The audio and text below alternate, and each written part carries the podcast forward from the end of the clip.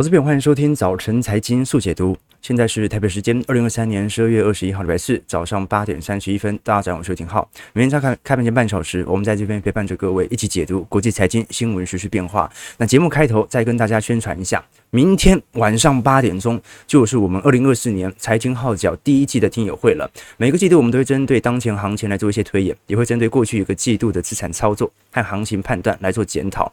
我们直播呢，主要是分享市场的动态，但大多数我个人的实质操作和个人实际观点都会在我们的会员系统和听友会当中分享。短期波动永远都会变来变去啊，比如说最近涨这么高，昨天一天哦哦跌幅也算是蛮重的，道琼跌了四百五十点。但是呢，长期一定会依循着某些规律，我们就是在这些规律当中去寻找可以进行资产部件的机会。当然，投资朋友对于我们的听友会有兴趣以外，也可以参考我们的会员系统。会员系统当中，除了有未来一整年的听友会的收听权，也会有一些宏观专业报告、专题影片以及一些基础系列的课程。那如果是我们的呃听友会的报名者，只要直接在网站上点取听友会专区即可。如果是我们的会员朋友哦，啊，不管你是事后收看。啦，或者是啊，隔隔几天再来观察啊，再来点入都 OK。好，就是会员嘛，就方便大家操作即可啊。好，那小编到时候都会提供网址啊，提供给投资朋友啊啊具体的连接。那当然啦，也可以直接到网站当中直接来做待命。OK，呃，我曾经跟投资朋友提过了，因为投资是一个概率游戏，没有战无不胜的常胜将军，也没有稳赚不赔的方法策略哦。他只是从长短尺度来做观察。你像那些个股操作者。巴菲特、彼得林区、索罗斯也是会有决策失误的经历啊，也都会有投资亏损的时候。但长期来看，有些人能够赚到钱，有些人亏得倾家荡产。差异在哪里？差异就在于成功的投资者都会有一套自己的投资体系。我们不是说一定所有人都必须依循我们的周期投资的概念哦，但是有一套自己的投资体系是很重要的。这种盈利体系呢，不能保证每一次决策都是刚刚好，一买就对。你像我们周期投资也是采取分批部件嘛，但是由于成功的概率远远大于错误的概率，长期的重复决策以后啊，就能够取得非常不错的回报。所以巴菲特曾经说过啊，呃，这个投资股票的认知啊，它主要分为两类，第一种是对于股票的认知，另外一个呢叫做风险的认知。前者呢决定了你投资什么股票赚怎么赚钱，或者说。靠什么样的投资股票来赚钱？有一个基础认知以后啊，你后面就代表着如何应对投资亏损，就是你现在亏的。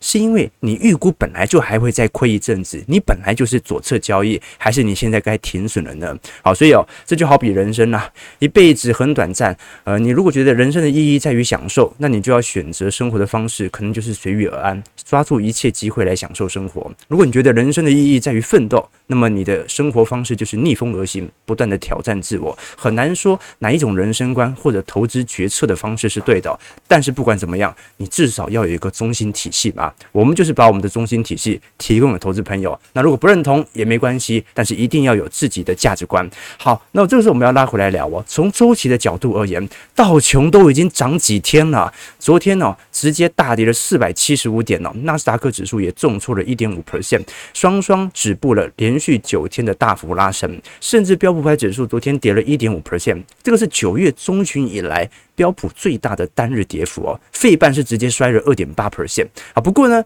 啊，十二月到现在为止哦，整个标普牌指数啊，月涨幅还有是有四个 percent，今年涨幅是两成四啊。道琼月涨幅也是四个 percent，纳指月涨幅有五个 percent。我们其实回顾到现在了，这个费半今年涨多少啊？哎，你很难想象一个一档指数。今年涨幅居然高达六成一啊！好，这是非常惊人的表现。纳斯达克综合指数今年涨幅也高达四成一。那么，呃，全球啊第三名的股市啊是属于日本市场，日经二五指数今年涨幅高达二十九点。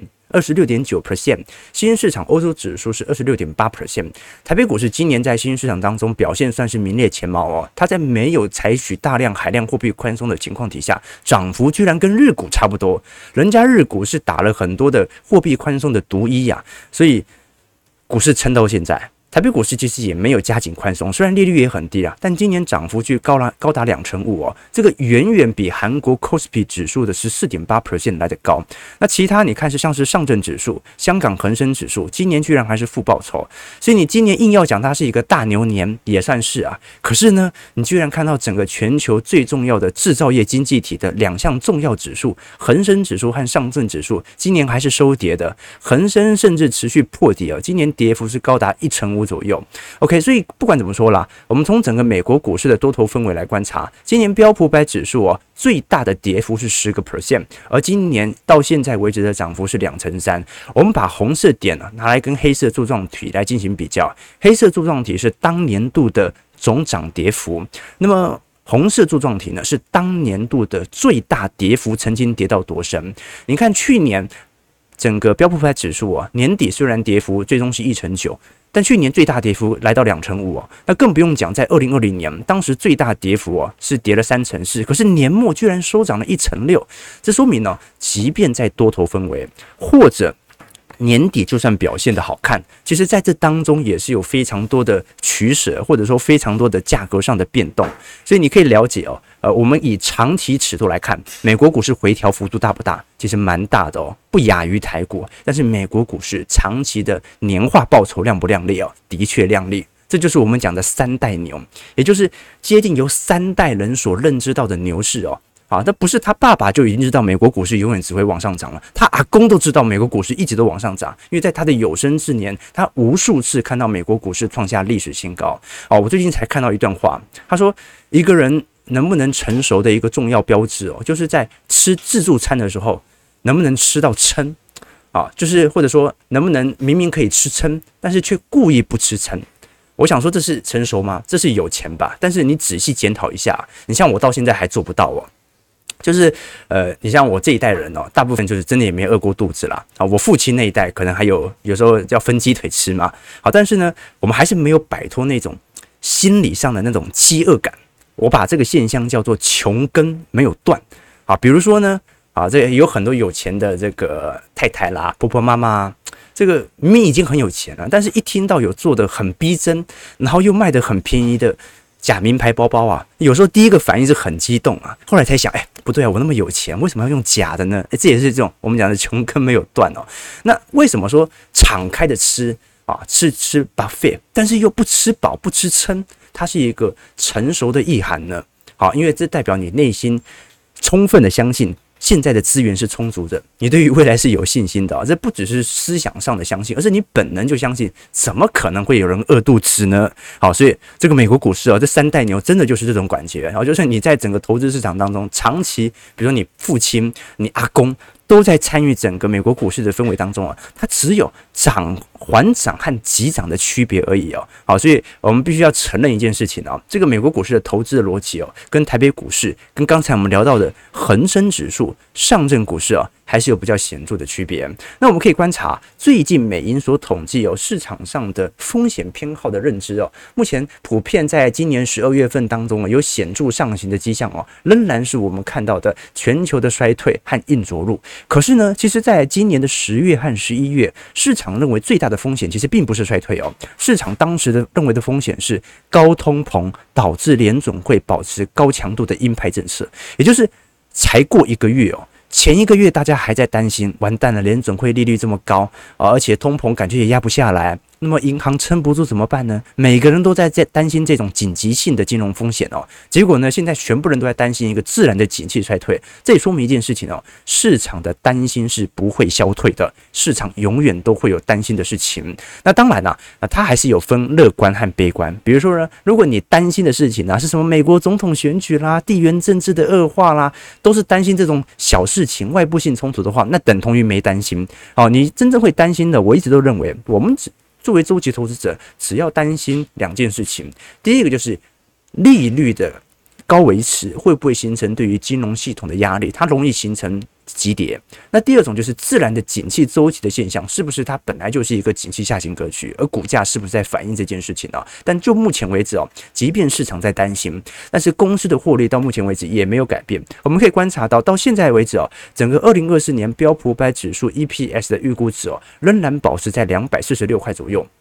你给它乘上一个中性偏乐观的本益比哦，比如说二十倍、二十二倍哦，明年四千八百点等同于保底的迹象了。我们如果把长天期标普百指数每年当年度的年化报酬哦，拿来做一个呃常态分析来做统整哦，一路从一九二八年统计到二零二二年，你会发现有趣的迹象啊，基本上它是一个右偏的走势，也就是大部分年份的涨势，美国股市标普百指数啊都是十趴到二十趴左右。啊，如果你高于十趴到二十趴，那就有点极端值；低于十趴到二十趴，老实说也不常容易出现。但至少我们可以承认一件事情：二零二三年今年涨幅是多少？今年涨幅啊啊是两成三左右。所以呢，它是比常态的平均值稍微高了一丢丢，这是我们看到的感觉。但是呢，也至少可以承认一件事情：如果有一天你看到美国股市涨幅只有五个 percent。它都算是偏便宜了，然后或者说它都算是低于平均的年化报酬。任何美国股市的急跌现象，对于长期投资者来看，你就了解我们周期投资的态度了。OK，那我们就看下这一波怪力会回档多少了。道琼工业指数昨天下跌四百七十五点，一点二七 percent，衰三万七千零八十二点。标普下跌七十点，一点四七 percent，衰四千六百九十八点。这个第一根而已啦，所以你也不会多害怕啊。如果你说今年标普百指数想要进入到熊市，那你只剩下十天的时间哦，每天大概要跌个两百点才够哦，哦，这啊不不对，跌个一百点才够哦，这样才可以回到四千点的关卡嘛，这样才有机会进入到熊市当中。那纳指的部分下跌二百二十五点，一点五 percent，收在一万四千七百七十七点。费半的部分下跌一百一十七点，二点八六 percent，收在四千零七点哦。简单来讲哦，只要未来十天每天都跟昨天晚上这样跌啊，我们今年就可以进入到熊市了。哎，不能讲熊市哦，进入到负报酬了。但你觉得有可能吗？啊，剩下不到十天啊，在美国股市的交易日啊，好，所以我们反而要观察的几个要件呢，是美国科技股的火爆。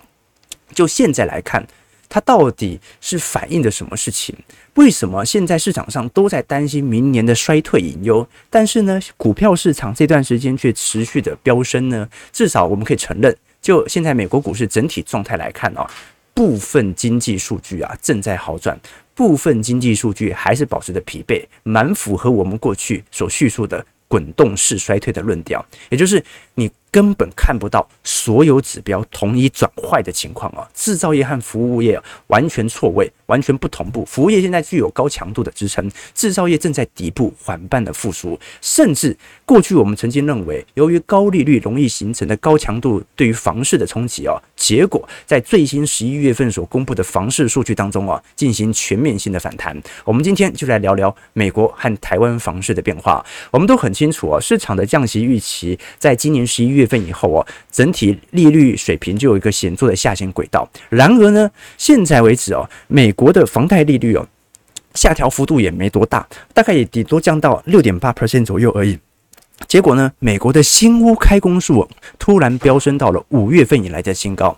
我们最近观察，美国商务部人口普查局哦，最新所公布占住宅建筑大宗的单户住宅开工率哦，飙升了十八点。一 percent，经过季节后的调整哦，年增率大概是一百一十四点三万套。十月份的数据是有点下修了，所以十一月份跳得有点高啊。但是呢，现在市场上比较关注的是，是不是因为市场针对三十年期固定房贷利率最近已经下滑到六点九 percent 了，从当时接近要到八个 percent 啊，开始做十月份的高点以后显著的下滑，使得市场上的买气突然暴增呢？这是非常有可能所形成的迹象。而建商就是因为嗅到了这样的一个感觉哦，开始进。进行显著开工。我们过去跟投资朋友提过，这个新屋开工哦，它是调查房屋建筑发照的单位，也了解过去一个月。新开工的住宅建案哦，这代表的是整体景气循环。因为民间的消费它总是落后反应的，它会根据市场利率来做调整啊。但是建商决决定要新开工这件事情哦，它基本上论调着对于未来房市的景气的复苏哦。那另外一个是营建许可的部分呢，营建许可目前也在缓慢的复苏当中哦。这个营建许可呢，过去我们提过，它是建商在开工建房之前啊，需要取得的许可的执照，所以呢，它跟新屋开工数啊，基本上是完全同步的啦。那我们可以观察到啊，如果营建许可和新屋开工数啊都在快速的上弯，那这个就要观察了哦，它要开始开工了，那是不是现在的销售有变好了，它才敢开始开工？要不然美国的房市已经沉寂快了一年了，因为利率这么高，没有人愿意在这个八趴的固定利率水位来做买房嘛？结果呢，的确，十一月啊，昨天所公布的成屋销售的总年化意外的增加到三百八十二万户哦，脱离了十三年以来的最低水平，终于开始复苏了。的确啦，十一月份表现也没多好，三百七十九万户，但至少在上行嘛。而且截至到十一月底，大概有一百一十三万户的待售房屋啊，较十月份来下降，就代表着市场上的需求动能已经开始有所回归。那第一个认知和第一个推低估哦，大概率就是哦，过去哦，其实美国的买房的这种刚性需求一直存在，但是呢，由于高利率已经几乎维持了一年哦，让市场上很明显的感受到，我一定要等接下来有机会降息，有一天利率调降了再来买，所以他就跟住了这个刚性，所以导致过去一整年哦，租金价格的全面喷飞。为什么？因为这群人他其实完全有能力去买房。总价它是能够负担的，但是呢，他就想要等那个固定利率下滑的时候再来买，所以呢，大量的资金灌到租金市场当中，让租金通膨居高不下。那为什么现在租金通膨开始慢慢的下滑？第一个是总通膨下滑，再加上民间的消费的确有点退却的迹象，但是这些刚性需求还在啊。果然，当三十年期房贷利率一降。买盘现在已经开始回归了啊，这很难想象啊，因为我们过去跟投资朋友追踪过，整个标普所追踪的全国房价指数啊，每个月都会公布啊。现在不管是九月、十月、十一月，美国总房价指数都还在创下历史新高。当然，我们必须承认啊，因为美国房价它基本上有分不同地区，它差异性算是蛮大的。比如说呢，你像是芝加哥、克里夫兰、纽约哦，房价都还在创下历史新高。但是呢，你像是西岸的部分哦，旧金山啊、西雅图。西雅图啊，房价是跌个五趴到六趴不等哦，也就是美国现在是东岸房价在飙升，西岸房价在下跌，但是呢，总体房价还是在创下历史新高的。所以在这种状态底下，随着美国的房价在当时七个 percent 到八个 percent 的三十年期固定房贷利率的时候，创下了历史新高。那未来如果真的降到五个 percent、四个 percent，联总会真的降息超开始哦，所以美国的房市哦，啊，我我个人认为哦，是有非常明显的快速飙升的机会存在的。就明年的预防性降息一旦产生，因为看起来就是刚性需求完全没有退却嘛。这种状态底下，美国我们不能讲所有地区的房价都会创下史高，但是总体而言，房价明年持续创下史高的机会是蛮高的。好，我们必须了解啊，我们从美国的房价指数年增率来看，的确在二零二二年以后啊，房价还在上行，但是年增率正在缓步的退却，一直到今年中旬左右啊，达成了完全的软着陆，现在房价的年增率又开始拐头上弯喽。所以过去不是说房价下跌。过去是房价的涨势慢慢的变缓，结果呢，在今年中旬左右又开始进行新一波的行情推动哦。那美国房市这样子不会有问题吗？还真的不会有问题。我们必须承认，从美国的成屋库存和成屋库存的月数啊，仍然保持中长期低下的水平哦。你看，当时在二零零六年，美国的成屋库存月数大概是十三个月左右，一间房子挂在那边要十三个月，挂在五九一要十三个月才卖得掉，这其实拖的时间蛮久的。所以当时的确有供给过剩的疑虑，但现在是多少啊？二点五个月，所以我们必须承认，美国在零八年以后，基本上对于整体成屋库存量就有非常显著下滑的趋向，导致了美国房市几乎没有任何的泡沫。OK，好了，那现在美国三十年期的房贷利率哦，持续的下滑，最新一次上礼拜的统计是来到六点八三 percent，这个是六月份以来的最低哦。这本来呃还会担心有利率持续攀升的迹象哦，现在。全部打消以后啊，市场上的买气就开始全面归来了啊。当然了，我们要了解哦，如果现在利率调降速度过快哦，市场的信心会因此而反转，或是市场会想说，哎，你会不会要大降息了？那我等之后再来买好了。好，所以呢，也不宜降过快，最好呢就是让大家了解到，哦，现在通膨还是有点高，但是啊，联总会开始有松绑的感觉了，商业银行把房贷利率适度的调降。这个时候刚性买盘就开始点火了，好，这蛮有趣的迹象哦。所以就目前来看哦，刚才聊到的成屋库存的低下，几乎导致了美国房市目前并没有任何系统性风险的隐忧。现在对于美国房市来看呢，唯一有隐忧的，基本上还是属于商用不动产的部分。商用不动产目前的市场违约率哦，的确在持续攀升当中。当然呢，距离过去一五年、一六年的高点呢，还有一段距离。但是呢，美国我们都很清楚哦，商业银行现在整体对于租金收益的瓦解和冲击哦，它是属于长期性的，它不是说什么未来什么降息它就会归来了，没有这个问题哦，因为就是没有这么多人坐在办公室里面工作，所以这个对于西岸的房价和西岸的商办价格的压力是比较大的，值得我们来多做些注意哦。好，看完美国的房市哦，啊，有有一种。还没降息，我就提前先喷的感觉了。台湾房市呢，我们看到立法院在前天三读通过了房屋税条例修法的存房税二点零以后啊，非自住的住家税率啊区间从两个 percent 上调到四点八 percent，而且改采全国归户，全数累进，于明年下半年七月份正式上路。那全台湾的囤房族现在大概是一百二十八万户啦，会受到影响。当然啦，最受到影响的应该是建商啦，因为建商这一次也是被认定在囤房税的范围以内啊。建商手上的房子比较多嘛啊。不过呢，它大概有两年左右的建商的宽限期啦，也就是说，建商开始要缴房屋税哦，是拿到使用执照的两年内。适用税率是两个 percent 到三点六 percent 啊，所以呢，呃，我们必须理解啦，建商本来就应该要给一点宽限期，因为建商一直主张自己是生产者，我是是生产要卖的，我的目的就是为了卖房，建商本身又不囤房，好，建商真的在囤的是地嘛，哈，对不对？好，我所以我始终认为囤房税跟囤地税应该要统一合并哦，但不管怎么说啦，啊，建商主张。建商不适用于囤房税，这个是可以理解的。所以呢，现在在折中之下，现在政府是给建商两年的呃售屋的时间，那这期间内税务税率会是比较低的。但是我们过去也跟投资朋友提到了，现在囤房税二点零上路之后啊，到底冲击会有多大？到底有没有可能释出更多的房源？我个人认为哦，顶多就是。比较愿意拿出来租啦，但是对于房市的出脱是完全没有任何的影响的，反而有可能造成租金价格的全面上扬。这过去我们提过了，我们随便举两个例子啊，一个是中正区的忠孝西路啊，或者我们把中山区的南京东路啊，都是以四十五平啊这种中型平数的房子来做理解啊，呃，正常来讲啊，本来是两个 percent 嘛。也就是十楼，它的房屋税大概是十二万七千两百块左右啊。那现在来到呃这个三点六好了，或者说我们讲的二点四了啊。假设来到三点六 percent 哦，增加了十万，也就是说一个月其实也就增加一万块左右的房屋税而已哦。哎，你中中正区忠孝西路四十五平的房子，那总价要多少啊？哦，那要不要要不要四五千万呢？OK，所以你可以了解一件事情哦，啊，不管是。中城区还是中山区哦，这种增加十万块的房屋税，每个月平均才增加一万而已哦。这种精华地段的租金转价，每个月也才多一万。所以你可以理解哦，这基本上囤房税二点零哦，由于税基过低的缘故哦，它应该是不会造成任何房市上的出脱的啊。这个是第一件事情，我们值得来做一些关注的。那第二件事情呢是，那接下来就观察租金价格的涨幅会有多少了嘛？啊，那因为租金价格的传导速度，它会远远比原本我们的传统通膨的物价指数来得慢，因为很多。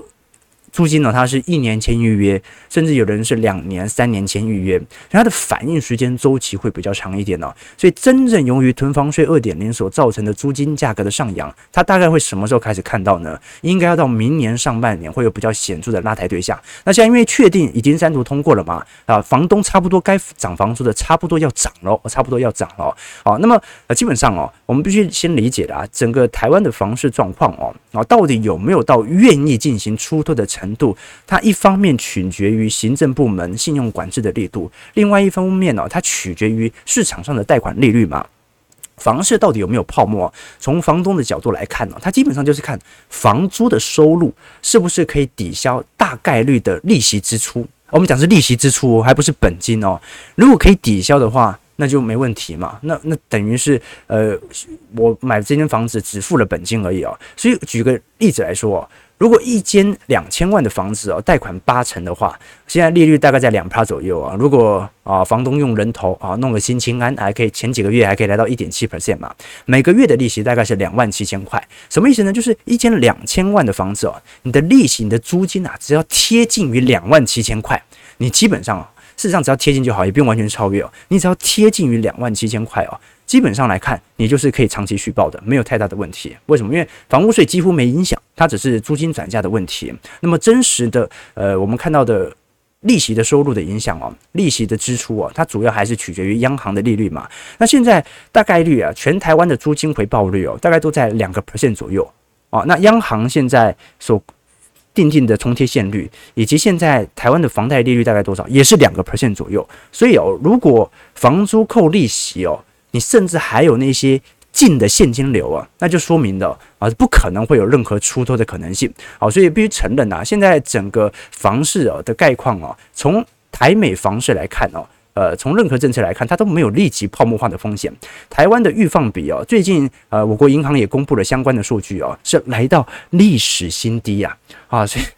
你看啊，这个大家的买房热情哦，在今年八月份新青安上路以后啊，啊，这看起来大家也没有因此而违约。然后呢，我们又观察到台湾个人房屋贷款的状况统计趋势哦，最新联征中心所公布的数据显示哦，现在整个台湾第三季的全国购置住宅的房贷余额飙升到了六兆。今年第三季已经成长到了十点二兆，十年来增加了百分之七十二啊！也就是说，整个台湾在第三季的房贷余额量突然快速的飙升，那为什么呢？哦，因为现在年轻人都在急着买房，新青安嘛。好，所以我们具体观察了台湾个人的房屋贷款的状况统计趋势哦，在二零一二年当时的个人平均的贷款额度啊，大概是三百一十二万左右啊，来到二零二三年已经来到五百零八万了，等同于翻一倍。好，翻一倍，就过去十年，我们贷款的金额翻了一倍。好，这个可以，大家可以了解啊。也就是说，整个三季度市场的买气哦，快速的提升以后，现在就是一个比较尴尬的迹象，因为越来越多人在车上了，那 就是这种感觉。OK，所以我就认为呢，台美房市啊，就目前来看呢，呃，不管是从政策力度的支持啊，或者说市场的监管政策都没有完全的打到位，在这种状态底下，应该还是有持续拉抬的空间存在哦。啊，对啊，对啊，这就是各种本本来本来囤地跟囤房就是各种利益的安排嘛。我前阵子才看到一个笑话，他说公园里面插着一块牌子，上面就写着“践踏草坪，罚款五元”，那一个美国的笑话，后来就改了，把那个牌子拿掉，改成罚款两元。然后就有人问那个公园的工作人员呢，哎，说为为什么五块变成两块降了呢？不是罚五块钱吗？那工人就回答说啊，不改不行啊。这五块没有人踩啊！哦，这个笑话很有深度哦，就他告诉我们几个道理哦。就首先，每当社会出现一个缺陷的时候啊，啊，出现一个漏洞的时候啊，都会出现一批靠着这个漏洞过活的人。那负面现象的背后，他讲的不只是人性啊，而是具体人的利益哦。那第二呢，你说啊，这个。囤房的这些人有多邪恶嘛？其实也没多邪恶，都聪明人嘛，对不对？他们只是会利用智慧和规律哦，和整个经济的规则啊，来巩固这些社会缺陷。那第三点呢，是解决社会问题哦，本质上很明显呐，就已经不是明辨是非的问题哦，不是去啊扬善去恶，而是重新的建构人与人之间的利益安排。好，所以你就会理解为什么我们常常一边宣传吸烟有害，那一边有时候这个。前几十年烟草行业还能够蓬勃发展的主要原因了。OK，所以不管怎么说了，现在感觉好像高房价的唯一解决的方式哦，就是让薪资上扬啊，看起来这个是唯一能够解决之道了。我必须承认哦，呃，你看，呃，前两年不是有很多台商回来吗？有一次我是真跟几个分析师聊天，然后他刚好约了几个台商回来，每个人回答哦，啊，没有买房，但是买了好多地。然后就好奇啊，就有有一些啦，就是小老板的话，他的确买了很多房子。好，那我就说，呃，因为他其实现在整个房市已经不太有利于短线上的投资了。我说买那么多房子，这你们不如去海外置产，可能还比较安全一点点。在台湾拥有那么多房地产哦，又有两岸的风险，这压力也是蛮大的。他说这个配置的逻辑不太一样，这很多人一直都以为啊，囤房它的目的是为了要进行炒作。啊，其实很多人囤房，他的目的不是为了炒作，他就是钱太多，不知道往哪里放。为什么通膨这么高？然后股市啊，当时嘛，万七万八，谁敢投啊？啊，那你说要去买什么？台湾其实投资市场也没有特别大，那唯一能够投的就房子了。他在买房子呢，他也不是说什么两年三年要赚到稳定的价差，他不要跑说通膨就好了。也就是当房市已经完全变成了。金融资产以后啊，他投资的方向就根本就不是拿来给人家住的，他就是让自己钱有一个去处而已。所以这是我们可以理解的一个方向啊。这个有钱人的思维哦，他真的还买房，还真的不是愿愿意赚钱哦，他不想让钱贬值而已，他不想让现值贬现金贬值而已。好，这是我们可以观察到的一个迹象哦。好，这个九点钟我们继续往下看啊。具体你可以观察到哦，到底台湾的房市好到什么程度？我们继续往下看哦。最近我们看到，你像是这个。呃，相关的房市政策哦，陆续的金融机关呢，或者说我们看到呃相关的银行业者哦，公布了整个。二季度、三季度啊，整体房贷余额的持续上行呢，足以说明说现在的房市净利差仍然在不断的扩大当中。呃，我们现在具体观察了，因为最近十一月份台湾十四家的金控的十一月份税后盈余都已经出来了，现在整体净利差和换汇收益其实仍然在持续上行过程当中。呃，因为寿险业哦，现在是因为受到汇兑的损失了啊，因为寿险业持有的大部分资产都是美元资产嘛，那美元这两天这几周其实贬值蛮凶的哦，所以。美元的确受到比较大的冲击哦，但是银行业啊，第一啊，它利差也没缩小；第二，短期内由于新清安政策导致房贷收入大幅的增高，所以我们可以观察到，反而目前银行股在前十一个月的表现持续在增高当中。我们看一下全台湾的放款余额和年化成长率哦，的确，成长率而言正在缓步的下滑，相对于二零年到二一年已经走皮许多，可是房贷总余额还在创下历史新高。而且，就算这个。房贷余额的年增率哦，它在成长放缓哦，它到现在还有五个 percent 的成长，它只是从原本成长一成，到现在变成了成长五个 percent 而已啊。所以不管怎么说啦，我们可以了解啊，第一是美国的联邦基准利率和台湾的重天线率哦，因为长期的扩大，导致了外资针对台北股市啊不太可能进行大规模的回补，一直到它降息。那第二件事情呢，就是台湾的利率环境啊，从全球经济环境水平啊，由于采取浮动利率哦，它一直保持在一个比较偏低的水位，而这种偏低的水位哦。几乎导致了资金成本的廉价，好，所以跟银行借钱始终是一个比较划算的事情。提供投资朋友。那另外一件事情呢，是有很多建商啊正在撑撑什么呢？撑明年景气的好转。我们都很清楚啊，最近不管是央行或者我们看到台中院主计处、台经院、中经院，针对整个二零二四年经济成长率的预估值啊，不一样哦。二零二三年大概都一点四 percent 左右，明年都是三个 percent 起跳的。美国不一样，美国今年的经济成长率哦，大概还在两个 percent 左右，明年就掉到一个 percent 了。所以美国是今年经济太好，明年必须下修；台湾是今年经济太差，明年必须上修。那如果明年这些 GDP 的公布词，一个季度一个季度的公布出来，加上昨天。台湾公布十一月份的外销订单了，啊，终于回到年增了。这一次接单金额是五百零六亿美元。随着台湾景气的复苏，那建商明年就有持续进行调涨的空间了。啊，毕竟呢，啊，建商现在始终的态度都认为，啊，你囤房税二点零呢，只会害得我必须要加价。那我们就看明年加不加得上去了。好，加上相关呃总统候选人的房市政策出炉以后，我各大的补贴条条件都开始依序出现，值得大家来多做些留意啊。那当然了。具体我们对于整个利率冲击的影响和看法，我们会留在我们的听友会当中来跟大家做一些叙述，这就留给大家卖个关子。如果大家有兴趣的话，欢迎明天可以参加我们的财经号角第一季的线上听友会里头，除了有一些过去一个季度的资产推演，也会根据未来一个季度的行情来跟大家做一些比较清楚的判断。听众投资朋友。哦，台北股市下跌一百五十二点，收在一万七千四百八十二点。今天量能稍微放的比较大一点了，大概有接近三千亿左右，不错不错，涨这么多，本来就该休息一下了，要不然也等得够久了，对吧？好，我们看一下投资朋友的几个提问啊，金融股全跌啊，OK，但它很多银行股啊，啊，这个获利搞不好创新高了，OK 哦。财经号角的听友会有直播时间是北美西岸的凌晨四点，凌晨四点好啊。按照凌晨四点的角度而言呢，是人最清醒的时候。好，昨天我没有做统计，对对对，OK 哦。